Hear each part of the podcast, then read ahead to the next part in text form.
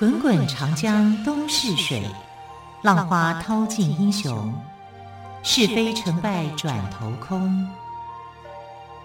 古今多少事，都付笑谈中。陪你说历史，汪培制作主持。欢迎朋友们收听今天的《陪你说历史》节目，我是汪培。同样再次为朋友们邀请到历史专栏作家于远炫老师，老师好。主持人好，听众朋友大家好。老师，我们昨天谈到了辛弃疾很特别的中药词哦。对，今天要不帮我为我们介绍哪位呢？哦，今天要介绍的是晏丘慈。晏丘，对。晏丘对，是人名吗？他是呃，这个人名当然也有这样叫做燕丘的，对不对？哈，但是我们现在讲的这个燕丘词啊，这个燕是两个大燕子。哦，大雁南飞的雁，对对对，哦、丘呢？是山丘的丘，对，就是大雁的坟墓。晏丘慈是，哎，为什么会特别为两只大燕子来写这个故事呢？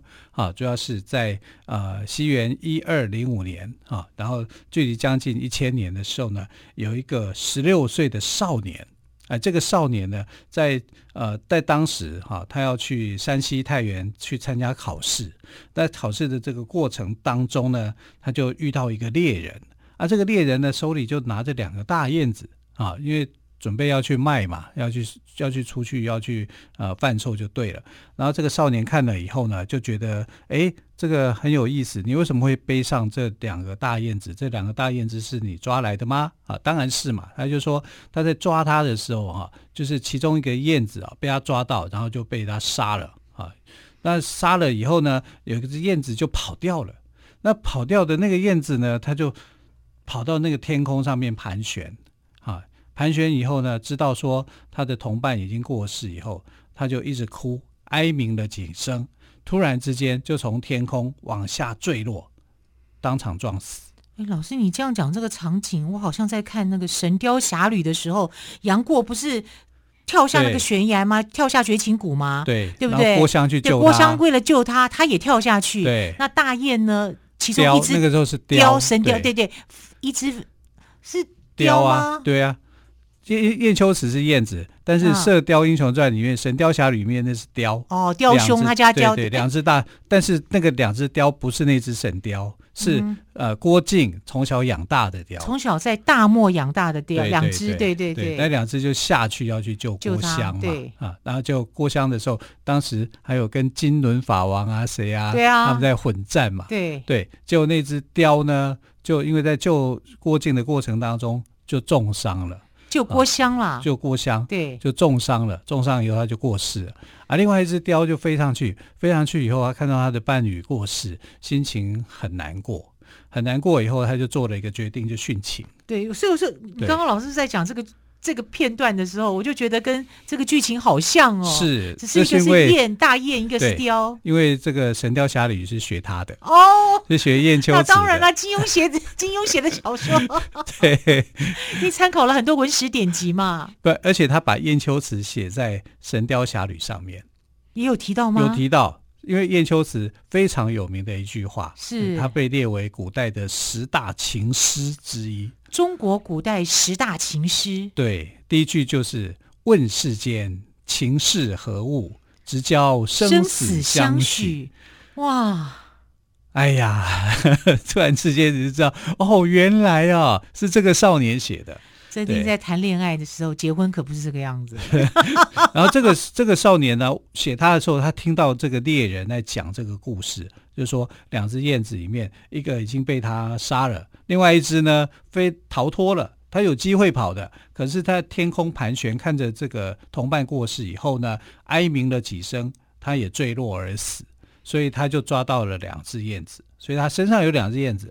那这个听这个少年听了以后就觉得，燕子你好可怜啊，然后然后他被这个故事感动了，他就跟猎人讲说：“那你卖给我。”哎，他不过就是一个应考的少年哦，身里面。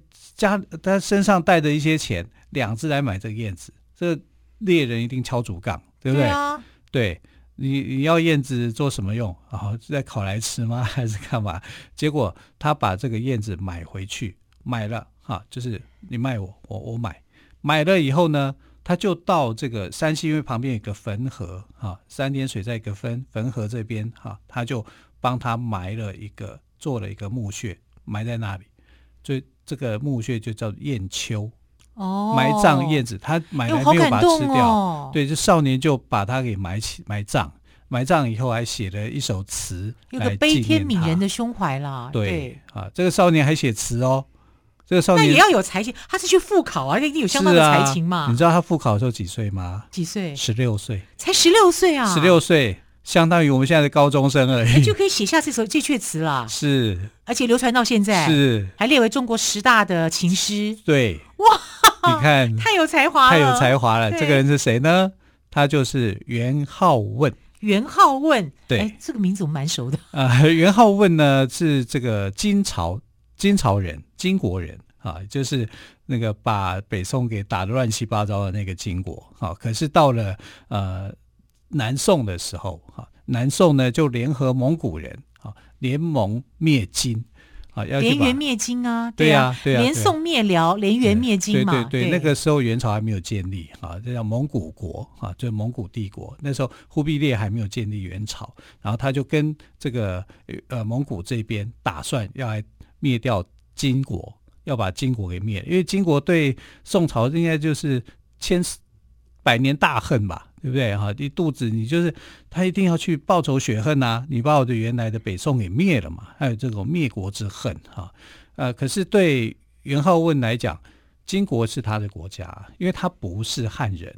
啊，元好问他是鲜卑人啊，就是你看他的姓叫元，嗯哼，啊，元朝的元哈。但这个元是哪一个时代的姓？就是北魏的国姓，北魏应该叫做拓跋氏啊，他是鲜卑族嘛。啊，那当时北魏孝文帝啊，为了汉化，就把这个要求就是把名字给改为汉姓。他自己哈也就做做了这个主张哈，就是把他的原来的姓拓跋氏改为姓元，所以他算是北魏皇帝的后裔啊，他的身份是蛮高贵的啊，然后他的这个家族也是很显贵的哈，所以他算起来应该算是这种官二代。啊，那所以才会接受很好的学问嘛。他从小从七岁开始啊，七个月开始哈，他就过继给他的这个叔父哈，他的父亲就把他过继给这个叔父。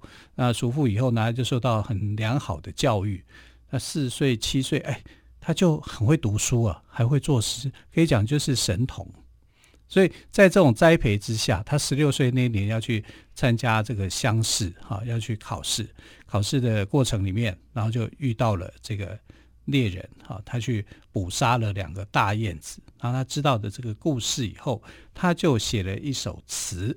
这首词呢，词牌名字叫做《摸鱼儿》。摸鱼儿，对，那这词牌的名字哈，就是词跟曲都有一些。可是我们现在用摸鱼的 感觉，好像好像是偷懒，可能在那个时代是一个很美的名字。对对 对，哈，所以我们不能误解。对，然后另外它的另外一个词的名字就是叫做《雁丘词》。雁丘词，对，雁丘词里面啊，我把这个呃这首词哦，大概有一百一十六个字啊，念给大家来听啊。问世间情为何物？直交生死相许，天南地北双飞客，老翅几回寒暑。欢乐去，离别苦，旧中更有痴儿女。君应有语，渺万里层云，千山暮雪，知影为谁去？横汾路，寂寞当年箫鼓，荒烟依旧平楚。招魂处歇何啜急？山鬼自啼风雨，天也妒，未信雨。因而燕子俱黄土，千秋万古，未留待骚人狂歌痛饮，来访雁丘处。好感人哦！对，其实上片很感人，对不对？他一直在讲的这个两只燕子，这里面没有人哦，所以有人会误会，就是说。呃，这个直教人生死相许，就会念成“问世间情为何物，物直教人生死相许”。其实应该没有人这个字，没有人，因为这首这阙词这是纪念大雁，对，在讲两只燕子的故事，所以是当中没有人的。对，可是你把人放进去的时候，你又觉得非常的合理。对啊。啊，这就是诗词的一种魅力嘛。就是说，呃，你不要觉得说这首词没有写人，它就跟人没有关联。其实你也可以把它当做是人，套用，啊，套用在人的身上的时候，用在这阙词可能来形容你当下的心情，对，也是可以的啊，是也是可以的哈。所以虽然没有人，但是我们就是把它当做是一个情诗，而且非常的有感情。怎么有人可以做出这样的事情？大概人做不出来，燕子可以、嗯、啊！而且是来自一个十六岁的少年呢，他为了纪念两只大雁所写的这阙词，能够流传到现在。对呀、啊，那那那个少年不是要应京赶考赶考吗？对不对？他有没有考上？没有。他他是迟到了吗？他不是迟到，因为那个时候国家很乱啊啊！有没有讲的嘛？就元好问啊、就是，对啊，元好问就没考上嘛。那虽然他是神童啊，可是他考了好几次才中进士。他到他三十几岁的时候，所以说哦，有人虽然资赋、嗯、呃资质非常的优异，对，天赋也很高，但是不见得考运那么好。是那个时候。国家又是比较危急存亡的时刻哈、嗯，所以这个没考上也是很正常啦。但是虽然没有考上，他在考试途中却遇到了这件事，然后写下了这首词，千古流传。对，他的词其实写的非常的多哈，大概有三百多首。哇，三百多首！但他诗写的更多，他诗有写一千三百多首啊，所以他的词曲创作量来讲是很大的啊、嗯。但这么大的创作量里面呢，独独就是这首《雁丘词》。一直到现在，我们都记得“问世间情为何物，直教生死相许”。好，我们先休息一下，再继续请岳训老师跟我们说元好问的故事。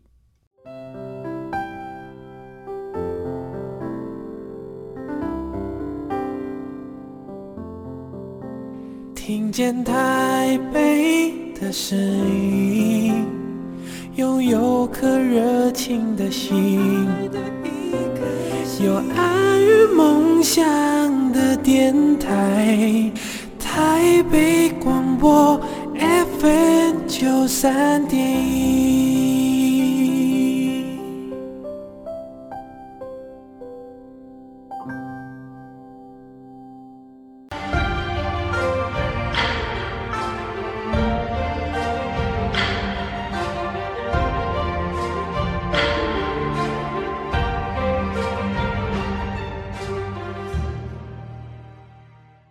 一。陪你说历史节目，我是汪培。今天我们特别来宾，历史专栏作家于远炫老师，跟我们谈的是元好问。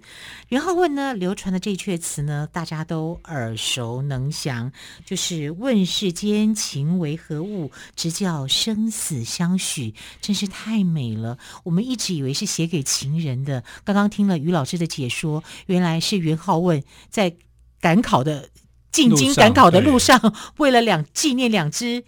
逝去的大雁所写，令人感动。这个大雁子对这个猎人来说呢，他要去捕捉它们嘛，对不对？啊，那两只燕子为了要逃亡猎人的追杀，就很不幸啊，一个被杀了，另外一个就殉情了。嗯、啊，所以他知道这个故事以后呢，非常的感动，所以他就把这个故事给写下来。他整个写下来的时候是，是他前面有一段题字啊，就在写他为什么会写这首词。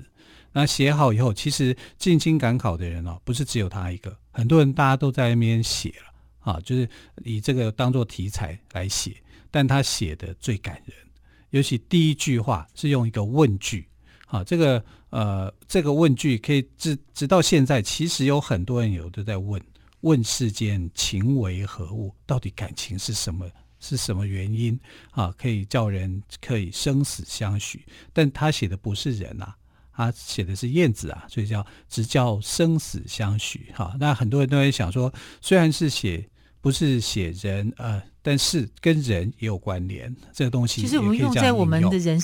就是加个人字，我们也会觉得很合情合理，也很合情合理。虽然他写的是燕子啊，在原作上面是不会有人的，因为他写的是燕子的故事。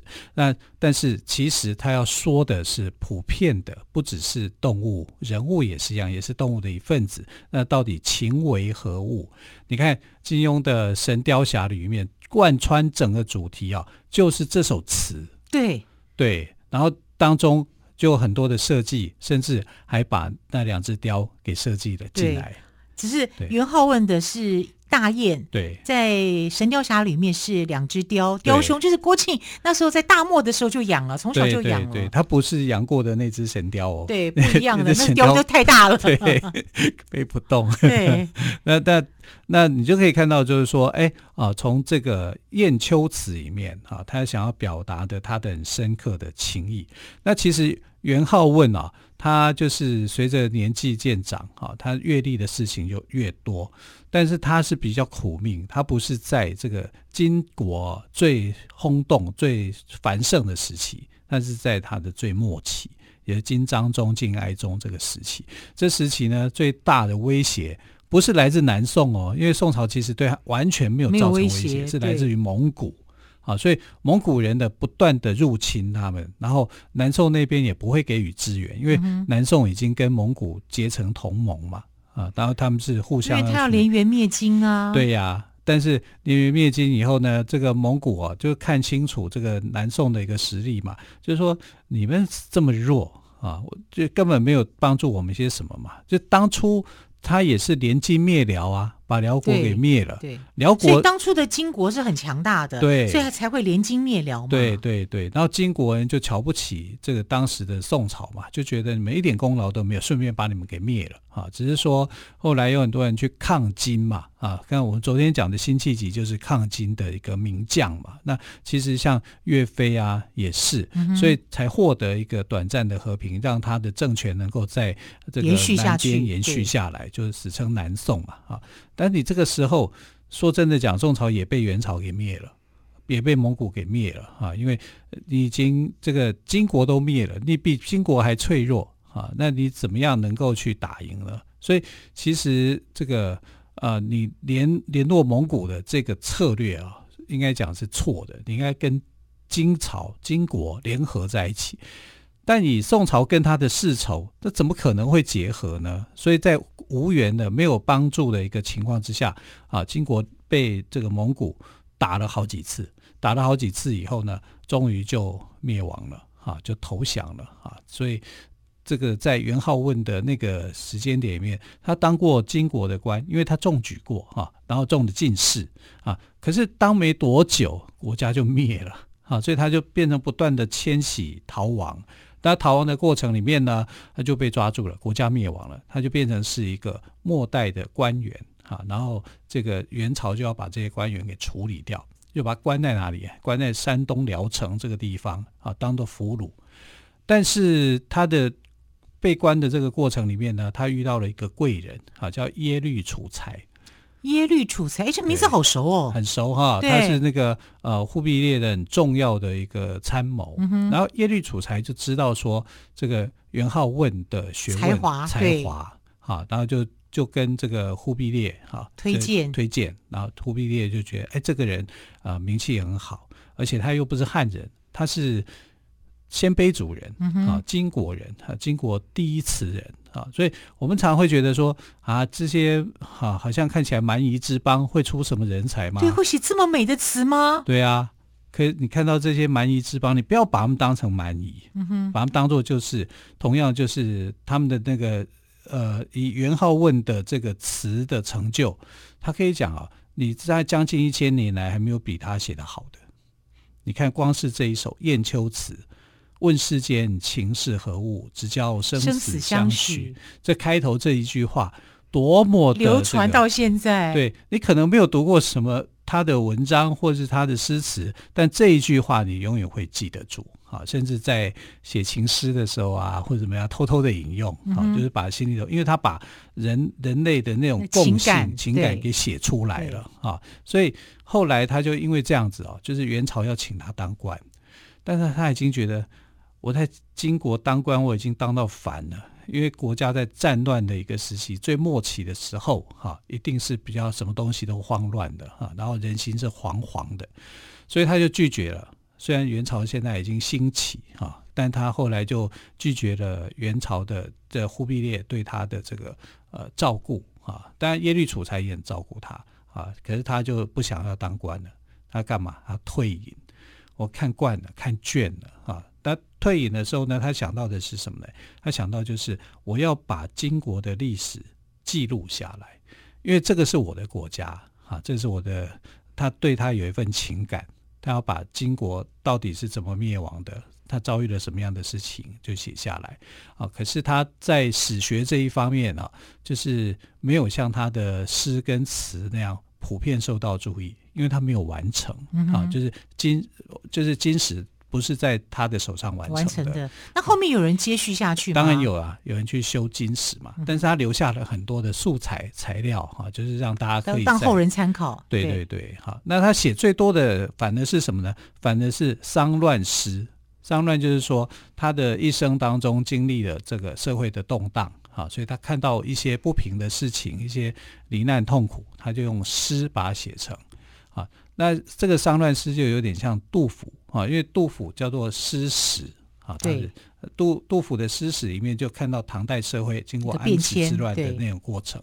那同样的，他就是在在蒙古入侵金国的时候的这样的一个心路历程，所以他的丧乱诗是非常有名的，写得非常好哈。所以我们看到元好问可以讲就是另外一个杜甫。杜甫，那我们可以看到呢，元好问呢，他宁愿退隐。啊，他也不想要重出江湖啊，因为江湖路啊，真的是一条难走的路啊。在元朝当官也不是那么样的舒适啊，他也不喜欢啊，所以他就去追求他的这个散曲里面的创作、小说啊，还有诗词这整个领域的一个创作。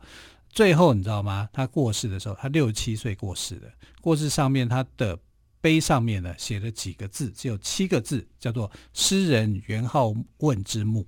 诗人元好问之墓，对，就这几个字，就几个字，对，他把自己当做诗人，我愿意我自己是一个诗人，我这么要这么多的身份里面呢，请你叫我是诗人。啊，诗人元好问之墓。